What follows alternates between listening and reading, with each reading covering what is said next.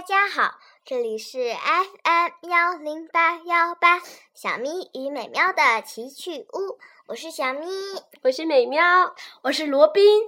嗯，最后一道彩虹，上一次讲到了，杰森在回家的路上吹着口哨，觉得无论哪支曲子都没法表达自己愉快的心情。在穿过森林的时候，他听见有人在低声的哭泣。他上前一看，原来是一只獾，它被捕兽夹夹住了。你好，善良的孩子，请你救救我吧！等天黑，猎人就会带着猎狗把我杀死的。杰森说：“可是我怎么样才能把你？”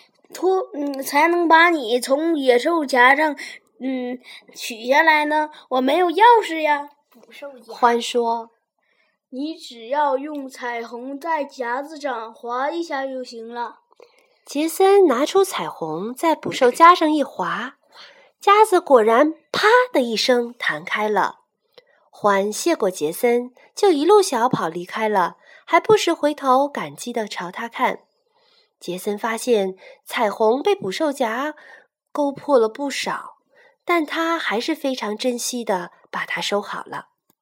杰森走到了森林边，那里有一座小木屋，里面住着一位老太婆。她的脾气可古怪了，如果孩子们不小心将球踢进了她家的院子，她会把皮球没收了去，并放进炉子烧掉。她吃的东西都是黑颜色的。焦炭一样黑的面包，煤球一样黑的布丁，墨水一样黑的茶水。当杰森经过小木屋的时候，老太婆对他喊道：“孩子，你能帮助我吗？我病了，因为我黑色的东西吃的太多了。大夫让我吃一块彩虹布丁，就能把病治好。”你能给我一些彩虹吗？杰森平时很不喜欢这个老太婆，可今天她病了，看上去真可怜。他想了一下，虽然有点不舍得，但还是把彩虹给了老太婆。杰森看见老太婆拿刀切下了一大块彩虹，把它放进布丁里。老太婆吃下彩虹布丁后，病立刻好了，有了精神，也有了笑容。他分了一块彩虹布丁给杰森，杰森觉得布丁味道好极了。吃完后，杰森突然长高了三寸。杰森带着剩下的彩虹离开了小木屋，继续往家走。快到家门口的时候，只见妹妹坐在地上哭。原来，妹妹在门外玩的时候，不小心摔了一跤，磕破了腿，血都流出来了。疼得他哇哇直哭。杰森可喜欢妹妹了，他找不到东西给妹妹包扎伤口，赶忙从口袋里掏出彩虹裹在妹妹的伤口上，妹妹立刻不疼了，而且又能跑又能跳了。可是杰森的彩虹只剩下一小片了。杰森看着手中的那一小片彩虹，心里挺难过的。好不容易得到的彩虹，现在就剩这么一丁点儿了，而且再也不可能有第二条属于自己的彩虹了。